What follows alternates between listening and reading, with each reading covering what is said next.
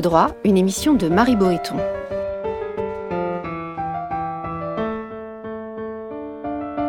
Entre le fort et le faible, c'est la liberté qui opprime et la loi qui affranchit. Aujourd'hui, faut-il créer un statut de réfugié climatique? Une première mondiale. Voilà comment David Boyd, le rapporteur spécial de l'ONU sur les droits humains et l'environnement, qualifiait une récente décision de la justice française, rendue en décembre, qui annulait la reconduite à la frontière d'un émigré bangladais, jugeant la pollution de l'air de son pays d'origine incompatible avec son état de santé. De quoi relancer le débat, sensible voire miné, autour de la notion de réfugié climatique, ce statut n'existe pas en droit international, pas encore, disent certains, mais les débats entre juristes, avocats, élus, militants des droits humains sont eux déjà bien engagés et depuis des années. Que faire face aux catastrophes lentes mais certaines dues au dérèglement du climat? Pour certains, nous nous devons d'accueillir ceux qui en sont victimes, et d'autant plus que nous, pays riches, sommes les premiers responsables de cette crise environnementale, et puis pour d'autres, au contraire, il est illusoire de croire qu'on accueillera un jour sur notre sol des millions d'individus concernés. Il faudrait plutôt, à les entendre, renforcer la lutte contre le réchauffement climatique tout en aidant, voire financièrement, les populations concernées à modifier leur mode de vie. Alors qu'en est-il? On en parle ici et maintenant. Et aujourd'hui, pour en parler avec nous, l'avocat Ludovic Rivière. Bonjour Ludovic Rivière. Bonjour. Nous sommes très heureux de vous accueillir aujourd'hui euh, dans Angle droit, vous qui êtes l'avocat de ce Bangladesh dont je parlais à l'instant et qui avez obtenu cette décision qualifiée par certains d'historique. Alors, on y reviendra évidemment sur cette décision de justice, mais d'abord une question très générale. Vous êtes de ceux qui appelaient à la création de ce fameux statut de, réfugié climatique. Pourquoi? Je vous propose en fait de, remettre tout ça en perspective, si vous êtes d'accord. Bien sûr. Et de faire un, immense bond en arrière. Euh, Yves Coppens euh, disait que nous possédons euh, tous une origine commune, nous sommes tous des Africains d'origine, nés il y a 3 millions d'années et cela devrait nous inviter à la fraternité. Il faut ne pas oublier que euh, les migrations, notamment en lien avec l'environnement, sont à l'origine de l'humanité. Les transformations climatiques sont soit à l'origine de ces migrations, elles vont par exemple pousser euh, Homo erectus puis Homo sapiens à quitter le continent africain pour se répandre au Proche-Orient, en Asie, puis en Europe, avant pour Homo erectus de, s'éteindre. Il était alors à la recherche d'une nourriture plus abondante, euh, mais il faut aussi garder présent à l'esprit que c'est le, climat et, les conditions environnementales qui vont rendre ces migrations euh, possibles. Par exemple, moins 12 000 avant Jésus-Christ, euh, Homo sapiens peuple euh, l'ensemble de la, planète euh, grâce à une baisse du niveau des mers qui lui permet de, migrer out of Africa en passant par le, le, couloir levantin ou la corne de l'Afrique. De sorte que nous sommes en fait tous des, des descendants de déplacés environnementaux. Euh, par ailleurs, il existe s'agissant de la question de la reconnaissance soit d'une qualité, soit d'un statut de déplacé environnemental, réfugié climatique, éco, éco-migrant, euh, une véritable urgence parce que les chiffres, les chiffres sont alarmants. Euh, les euh, projections dont nous disposons, par exemple celles euh, de la Banque mondiale dans le rapport Gansfeld de septembre 2021, chiffrent à 216 millions de personnes dans le monde qui vont se déplacer en 2050. Selon euh, l'ONG euh, Christian Aid, entre 2000 et 2050, un milliard de personnes sur la planète euh, vont se déplacer, 645 millions pour des raisons énergétiques, 50 millions à raison de, de, de conflits et 250 millions pour des causes directement liées euh, au déplacement, au, réchauffement climatique, inondations, sécheresse, pénurie d'eau, euh, pénurie d'eau et d'aliments. Alors, c'est vrai que ça fait des années en fait que le PNUD, déjà je crois en 1985, alertait sur ce phénomène. Exactement, et pour autant, il n'existe strictement aucun cadre juridique pour ces, euh, pour ces déplacés environnementaux. Les experts du, du GIEC, rappelons-le, hein, estiment que euh, le risque de dépassement euh, de 1,5 degré euh, à horizon 2030 est quasiment, quasiment certain et beaucoup appellent désormais à prendre des mesures, à prendre des mesures d'adaptation. Alors, que faire concernant ces déplacés? Alors, évidemment, agir pour éviter le dépassement de 1,5 degré, mais surtout, surtout s'adapter. Et une des mesures d'adaptation, à mon sens, est d'envisager très sérieusement la question de ces déplacés environnementaux, d'autant qu'à 2050, euh, ils seront euh, plus nombreux que euh, les réfugiés dits politiques ou ceux qui quittent leur pays à raison d'un état de guerre ou d'insécurité. Alors, je vous arrête une seconde, Maître Rivière. Vous dites déplacés environnementaux. Quel est l'enjeu sémantique entre ceux qui disent les, les, les réfugiés climatiques et les déplacés environnementaux? En fait, sous le terme de réfugiés climatiques, on voudrait désigner une nouvelle catégorie juridique qui n'existe pas. C'est la raison pour laquelle on parle plus volontiers de, de déplacés environnementaux. Mais en fait, les deux notions euh, ont tendance à se rejoindre parce que euh, euh sachez que euh, des chercheurs américains de l'université de Stanford ont publié en, mois de juin 2019 une étude qui fait un lien euh, important entre le réchauffement euh, climatique et la dégradation euh, de l'environnement et l'augmentation du nombre de conflits. Ils estiment par exemple qu'une augmentation de la température de 4 degrés est susceptible d'entraîner 26% de chances supplémentaires d'augmenter les conflits locaux.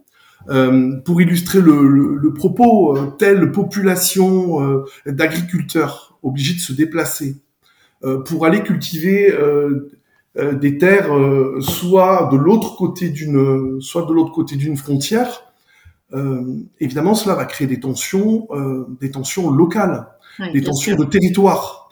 Et c'est ainsi que ces chercheurs mettent j'allais dire en évidence le lien entre la dégradation de, de l'environnement et l'augmentation assez certaine du risque de, de conflit, de sorte qu'on aura des déplacés qui seront à la fois des déplacés environnementaux, mais également des réfugiés, euh, des réfugiés politiques. Euh, bref, qui se déplaceront pour des causes, pour des causes multiples. On dit ça par exemple au Sahel. Le HCR dit très clairement ça au Sahel en disant que la pénurie croissante d'eau et la désertification bah, accentuent le risque de famine et donc de déplacement. Exactement, exactement. Et c'est ce qui conduit euh, aujourd'hui euh, les projections vers des chiffres qui sont qui sont totalement alarmants. Et le, le réchauffement climatique s'accélérant, le phénomène de déplacement pour des raisons environnementales va également s'accélérer, de sorte que il faut prévoir dès maintenant, dès maintenant, il faut prévoir ce, phénomène au risque pour les États d'être euh, d'être complètement débordé lorsque euh, les choses vont se produire. Alors, euh, avant de, voir en effet quels sont les enjeux qui entourent la, reconnaissance ou non de ce terme de déplacés environnementaux ou de réfugiés climatiques, revenons sur cette affaire donc vous avez plaidé très récemment, qui euh, et pour laquelle une nouvelle audience est, prévue très très prochainement concernant ce, ce qui s'est donc vu accorder le droit de rester en France pour des raisons médicales, mais aussi du fait de la qualité de l'air au Bangladesh. Que, visez-vous euh, avec ce dossier? Euh, Espérez-vous avoir euh, gain de cause in fine devant les juridictions françaises? Ou si ce n'est pas le cas, espérez-vous porter l'affaire devant la CEDH Où, en êtes-vous? D'abord, on est, encore devant les juridictions françaises. Et la décision qui en effet eu un, véritable écho, notamment de l'autre côté de l'Atlantique, au Canada et aux États-Unis, euh, donc concerne le, cas de ce ressortissant bangladais qui, qui vit en France, euh, qui a un titre de séjour en qualité d'étranger malade. Et c'est un monsieur qui est âgé de 42 ans et qui euh, présente un asthme sévère qui clairement euh, empêche d'imaginer qu'il puisse être euh, soigné dans son pays d'origine. Le 18 décembre 2020, la Cour administrative d'appel de Bordeaux, et en effet ça a été analysé comme une première, euh, une première mondiale, puisque c'est la première fois qu'une juridiction faisait intervenir dans son appréciation globale d'une situation. Ici, la situation de Chine. Le critère environnemental. Euh, la Cour d'appel de Bordeaux a dit, bon, ce monsieur ne peut pas être soigné dans son pays d'origine, le Bangladesh. Mais il est totalement illusoire de se demander s'il pourrait y être soigné parce qu'on est sûr qu'il va, euh, qu'il va y mourir. Pourquoi? Parce que le taux de particules fines en suspension dans l'air au Bangladesh et un des plus importants du monde. Euh, les universités de, de Yale et de Columbia ont, ont créé un, un outil de mesure de euh, enfin plutôt un ranking, un classement mondial des, pays en fonction de la qualité euh, ou de la mauvaise qualité de leur air. Sur 180 pays, le Bangladesh est 179e, juste avant le Népal. Et les données euh, publiées par l'OMS, alors les plus récentes sont de 2016, sont absolument effrayantes, euh, puisqu'elles conduisent à dire que le dépassement au Bangladesh du taux de particules fines en suspension dans l'air, ce qu'on appelle des PM2.5, euh, ce taux dépasse de 12 fois le taux recommandé par l'Organisation mondiale au terme de ses lignes directrices. Et, et là, c'est absolument effrayant, de 6 fois le taux euh, euh, maximal. Le taux maximal, c'est le taux mortel, en fait. Euh, et au Bangladesh, la pollution est telle que euh, elle est de 6 fois élevée ce taux qui est un taux qui est un taux limite il faut savoir que le Bangladesh publie lui-même euh, des données sur la qualité ou la mauvaise qualité en l'occurrence de, son air euh, sous un index qui s'appelle euh, l'Air Quality Index ou AQI. Et les données ne sont évidemment pas meilleures. également, nous avons renseigné un nombre de décès liés à la pollution à l'intérieur ou à l'extérieur des habitations qui est en constante progression, euh, notamment depuis euh, depuis 2013. Bon, ces données étant posées, il est absolument inenvisageable de renvoyer ce monsieur dans, dans son pays où d'ailleurs son père est décédé d'une décompensation asthmatique à l'âge de à l'âge de 54 ans. Mm-hmm. Euh, et donc, pour, pour, revenir à, son, à son statut juridique, aujourd'hui, c'est donc en tant qu'étranger malade euh, qu'on a, euh, qu'on considère qu'il peut rester en France. Et vous, vous ne voulez pas vous contenter de ça. Vous voulez que ce soit reconnu officiellement, non pas au titre d'étrangers malades, mais qu'il puisse rester en France euh, au titre de, de, de la pollution atmosphérique qui, au Bangladesh, l'empêcherait de vivre. Alors, tout d'abord, les, médicaments dont il a besoin hein, pour traiter sa maladie euh, n'existent pas au Bangladesh. En tout cas, sont totalement indisponibles. Mais cette question étant réglée, ce qui est important, à nos yeux, c'est devoir admettre en droit français, euh, au niveau de la jurisprudence, hein, ouais. l'émergence d'un critère environnemental, plutôt l'intervention du critère environnemental dans une approche plus, plus globale. Sauf que ça n'est pas ainsi que l'entend le ministre de l'Intérieur français, qui a inscrit un pourvoi en cassation contre la décision de la Cour de Bordeaux du 18 décembre 2020, ouais. euh, et qui a rencontré un véritable succès devant le Conseil d'État, qui a considérer les juges du Palais Royal étant certainement atteints du syndrome du don't look up, que le critère environnemental ne peut pas intervenir dans l'appréciation euh, d'une situation euh, de migration ou dans l'appréciation euh, de la maladie d'un étranger qui a besoin de rester en France pour être pour être soigné. Et c'est tout à fait dommageable parce que euh, ici, euh, les juges euh, administratifs, en l'occurrence le Conseil d'État, inscrivent leur raisonnement à rebours, à rebours de ce qui est le mouvement, le mouvement actuel, c'est-à-dire la véritable prise de conscience, prise de conscience de ce que, en l'occurrence, un pays, un pays d'Asie du Sud-Est ici euh, j'allais dire, est tellement pollué que euh, son air est dangereux pour la santé, certes, de ses habitants, mais plus encore pour la santé euh, de quelqu'un qui est déjà euh, qui est déjà gravement malade. Alors, Et donc, vous retournez devant la cour administrative d'appel. Qu'espérez-vous? Alors, les choses ne sont pas terminées et de toute façon ne s'arrêteront pas là. Parce que cette affaire maintenant est renvoyée devant la Cour administrative d'appel de Bordeaux, juridiction de renvoi, devant laquelle cette question va à nouveau être débattue, euh, peut-être sous un angle un peu différent, euh, qui est celui de l'article 3 de la Convention européenne des droits de l'homme et, des, libertés fondamentales, euh, à savoir qu'on ne peut pas renvoyer quelqu'un dans un pays où on est certain qu'il va y mourir ici à raison de l'exposition euh, à un environnement tout à fait tout à fait irrespirable.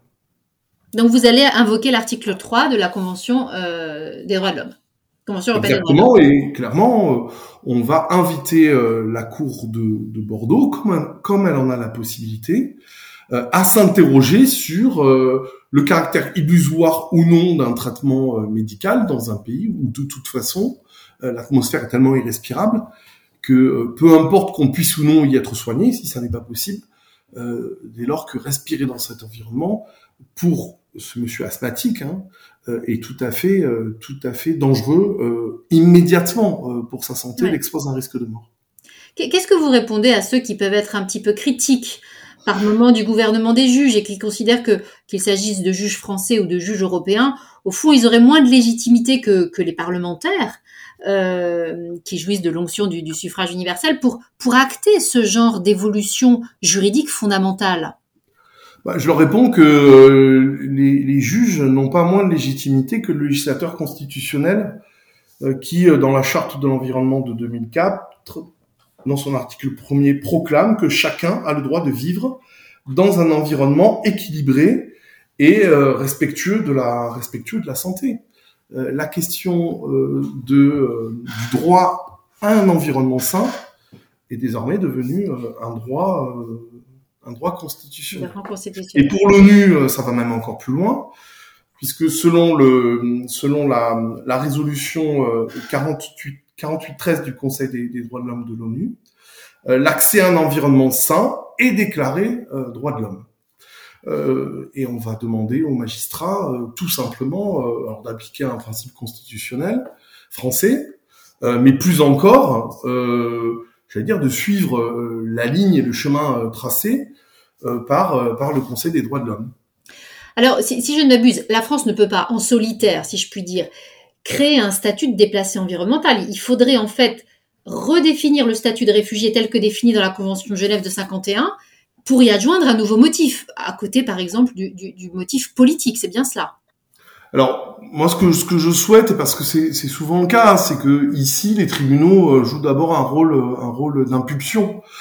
Euh, pour, euh, j'allais dire, faire émerger l'idée que désormais il va falloir compter sur sur ce type de sur ce type de, de critères. Je, vous l'ai dit tout à l'heure, il existe déjà des instruments internationaux à notre disposition, l'article 3 de la Convention européenne, euh, la charte de l'environnement de, de, de, 2004, mais il existe par ailleurs des, des projets euh, de conventions euh, sur le droit euh, euh, des, des, déplacés environnementaux ou la reconnaissance d'un tel statut, notamment le projet créé par le Centre international de, de droit comparé de l'environnement, qui définit les déplacés environnementaux comme des personnes, familles, groupes ou populations confrontées à un bouleversement brutal ou insidieux de leur environnement, portant inéluctablement atteinte à leurs conditions de vie, les forçant à quitter, dans l'urgence ou dans la durée, leur lieu euh, habituel de euh, leur lieu habituel de vie. Euh, alors euh, la France ne pourra en effet euh, pas agir seule. À mon sens, d'ailleurs, elle devrait agir de façon concertée avec ses avec ses partenaires avec ses partenaires européens. Mais si la France est déjà le pays de la Déclaration de l'homme et du citoyen, nous serions tous très fiers de considérer quelle est désormais la déclaration euh, des droits de l'humain et euh, de sa protection et d'appliquer effectivement euh, cette protection. Alors, on peut imaginer, vu le contexte que vous connaissez comme moi, que, la création d'un tel statut bah, puisse hérisser une partie des opinions publiques occidentales qui sont très très sensibles sur la question d'immigration. Est-ce que vous pensez que l'acceptabilité sociale de, ce nouveau statut euh, est au rendez-vous quelque part? Politiquement, j'allais dire, sociétalement je suis d'accord avec vous pour euh, considérer qu'il existe aujourd'hui une espèce d'hystérisation euh, des débats autour des questions des questions migratoires. mais je dirais aux réticents ou aux sceptiques qu'ils se souviennent que on a en France étiqueté, identifié nos premiers réfugiés climatiques. Je ne sais pas si vous vous souvenez de, de du cadre de l'immeuble de l'immeuble Signal qui se trouve à Soulac-sur-Mer en Gironde. Oui. quand il a été construit en 1965, se trouvait à 200 euh, mètres du trait de côte. Il a été construit sur une falaise. En 2010, après la tempête Xintia, il ne se trouvait plus qu'à 40 mètres du trait de côte. Et en 2014, lorsqu'il a été euh, euh, évacué, il se trouvait à 9 mètres du trait de côte. L'érosion de cette falaise et euh, d'après les spécialistes, directement en lien avec la montée des eaux, avec des tempêtes et des événements imputables au réchauffement climatique. Cette affaire s'est terminée en 2021 par l'indemnisation des 78 propriétaires de l'immeuble Signal qui finira par être, par être détruit et le journal Le Monde titrait euh, que euh, ce cas euh, démontrait l'existence des premiers réfugiés climatiques français, que les Français ne perdent pas de vue que aujourd'hui les migrations se font du sud vers le nord, mais qu'il est très possible qu'un jour les tendances s'inversent, les dérèglements s'accélérant, et que les migrations, pour des raisons environnementales, se, se fassent du nord, du nord vers le sud. Euh, ce qui se passe actuellement euh, en Ukraine avec une guerre qui frappe le continent européen, euh, à mon avis, doit encourager tout le monde à modifier son regard sur les victimes des guerres, évidemment, mais sur les victimes des catastrophes humaines et humanitaires que sont celles causées par le réchauffement climatique. Alors justement, pour rebondir sur cet exemple de Français qui, qui migrent, si je puis dire, mais à l'intérieur même du territoire français. On sait aujourd'hui que la plupart des déplacés climatiques quittent leur lieu de vie pour se mettre à l'abri, soit dans une autre région de leur pays, soit dans un pays limitrophe. Et la plupart du temps, ce sont des migrations euh, sud-sud. Hein, euh, et souvent d'un pays pauvre vers un autre pays pauvre.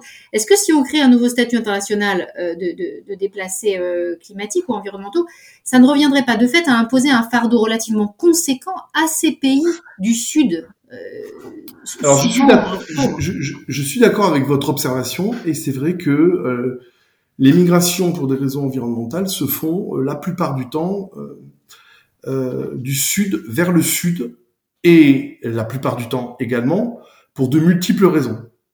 pour des raisons économiques, pour des raisons de sécurité ou des raisons politiques, et aussi pour des raisons environnementales. La difficulté, c'est que les migrations environnementales demain euh, auront certes de multiples causes, euh, enfin en tout cas seront causées par, par plusieurs facteurs, euh, sauf que le premier de, de, ces facteurs sera certainement la question la question environnementale. Et je connais je connais en effet des critiques hein, qui sont formulées à l'encontre de la reconnaissance d'un statut qualifié pour certains de fausse bonne idée, parce que cela euh, euh, reviendrait, j'allais dire, à faire peser un fardeau trop lourd sur euh, sur les pays du Sud, qui sont les pays de, de principale destination de ces migrants.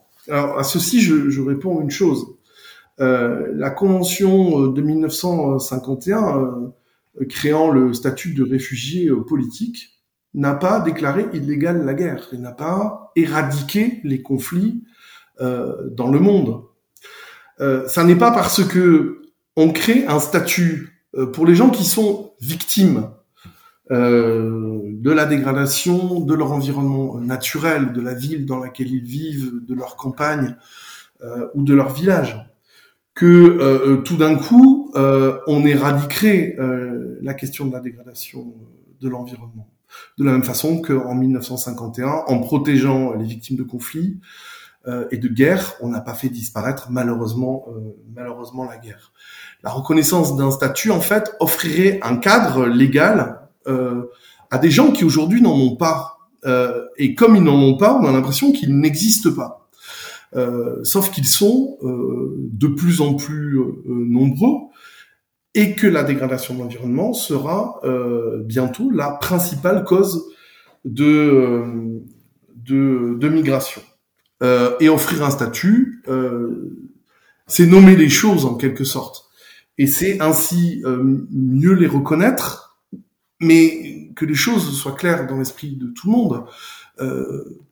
il faut évidemment, et j'allais dire principalement, lutter contre les contre les racines du mal, c'est-à-dire déployer tous les efforts possibles, j'allais dire les plus inimaginables désormais, euh, parce que euh, l'urgence, euh, l'urgence est déjà là pour faire en sorte d'enrayer d'enrayer le processus de, réchauffement climatique. Pour autant, en même temps, il est également possible de prendre en charge ceux qui, face à ce phénomène qui prend de plus en plus d'ampleur, sont obligés, parce qu'ils n'ont pas le choix, donc, de migrer. Certains plaident, euh, en parallèle évidemment de la lutte impérieuse contre le réchauffement climatique, euh, qui nous incombe à tous, hein, indéniablement, certains plaident pour euh, qu'on mette en place des mesures d'adaptation, d'atténuation quelque part des, effets du réchauffement climatique en, direction de ces victimes. Comment vous vous positionnez par rapport à, l'idée comme ça de bah, d'aider ces, victimes à à s'adapter, à, construire des digues, des maisons sur pilotis, enfin, à ce qu'on ne les accule pas quelque part à migrer, mais qu'on les aide, quitte à créer des fonds euh, spéciaux dédiés, puisque nous sommes les principaux pollueurs, mais à ce qu'on les aide au fond à rester sur place euh, en les aidant financièrement. évidemment, je suis favorable à toute aide qu'on pourrait apporter à ces, euh, à ces populations je considère que leur reconnaître un statut est déjà une mesure d'adaptation. Euh, ça consiste à accompagner euh, le mouvement qui est déjà né depuis depuis plusieurs plusieurs décennies. il existe des déplacés environnementaux déjà en, Europe, comme c'est le cas de, de, de Chile, sauf qu'on les a pas qualifiés comme tels comme tels jusqu'à présent. Euh, s'il est possible, euh, euh, j'allais dire, d'enrayer ou d'empêcher ou d'éviter la migration pour des raisons environnementales par des mesures qu'on appliquerait sur place, ce serait évidemment une bonne chose parce que, que les choses soient, soient claires. Quelqu'un qui est obligé de quitter son village pour aller vivre dans une autre région de son pays, où il ne trouve pas un environnement sain, de sorte qu'il est contraint de quitter cette région pour un pays limitrophe. Et euh, la pollution de l'air, par exemple, ne connaissant pas de frontières, est contraint finalement de migrer vers le nord, où l'air clairement est plus respirable qu'en Asie, euh, qu'en Asie du Sud-Est. Je suis d'accord pour considérer que c'est un constat d'échec. Euh, c'est un constat d'échec d'abord pour, pour cet homme ou cette femme qui est contraint de quitter son pays et qui le fait pas forcément toujours de quitter de cœur euh, de quitter son environnement familial euh, et ses repères culturels euh, pour en adopter d'autres. Mais c'est un constat d'échec également pour nous, sauf que quand tout le monde aura admis que cette planète est à tout le monde, qu'il n'existe pas d'étrangers sur cette terre, que la pollution créée en Malaisie par l'exportation des ordures européennes, du plastique européen pour aller être brûlé euh, en Asie du Sud-Est, que cette pollution-là est également la nôtre, euh, je crois que personne ne comprendra en fait que les déplacés euh, environnementaux d'Asie du Sud-Est, dans, le cas qui nous intéresse, relèvent un peu, quelque part, également de la responsabilité des pays, du Nord. Quand on arrêtera de faire fabriquer nos t-shirts à Dakar ou euh, dans d'autres pays, enfin dans d'autres capitales euh, euh, du, de l'Asie du Sud-Est, euh, qui n'ont pas euh, les mêmes contraintes euh, légales en termes de respect de telle ou telle norme, on sera obligé de considérer que nous avons, oui, une responsabilité dans cette dans cette pollution produite dans ces pays. Enfin, je sais pas si, si, vous vous souvenez de ce, ce reportage de, de, France 2 il y a quelques quelques années euh, où un journaliste se promenant sur une plage euh, de Malaisie euh, découvre un pot de yaourt siglé, siglé Yoplait et sur lequel il était inscrit euh, Yoplait soutient les JO de 1984. Euh, ça et ça c'était dans les années dans les années 2000. Hein. Ça fait dire d'abord petit 1 que c'est une ordure française qui a été exportée là-bas et qui n'a pas été détruite comme c'était prévu. Ouais. Euh, et que deuxièmement, euh, c'est un pot de yaourt qui euh, est un pot de yaourt relativement ancien ouais. et qui est le nôtre en fait. Alors certes, ça fait l'objet de, de j'allais dire, de transactions financières. Hmm. mais enfin, il est peut-être temps que tout le monde prenne, tout le monde prenne conscience que que nos ordures non détruites là-bas ou alors brûlées et qui entraînent la production de particules fines en suspension dans l'air, qui rendent des gens malades, euh, qui vont migrer dans les pays limitrophes et peut-être dans les pays du Nord, que tout ça relève d'une responsabilité qui est une responsabilité globale. Collective. Ce sera le, le, mot de la fin. Merci beaucoup Ludovic Rivière. Je vous en prie. Vous pouvez écouter ou réécouter cette émission sur l'appli Amicus Curier et nous suivre évidemment sur les réseaux sociaux. Cette émission a été préparée par Marie Boéton avec à la technique Léobardo Arango et à la coordination Léa de Lyon.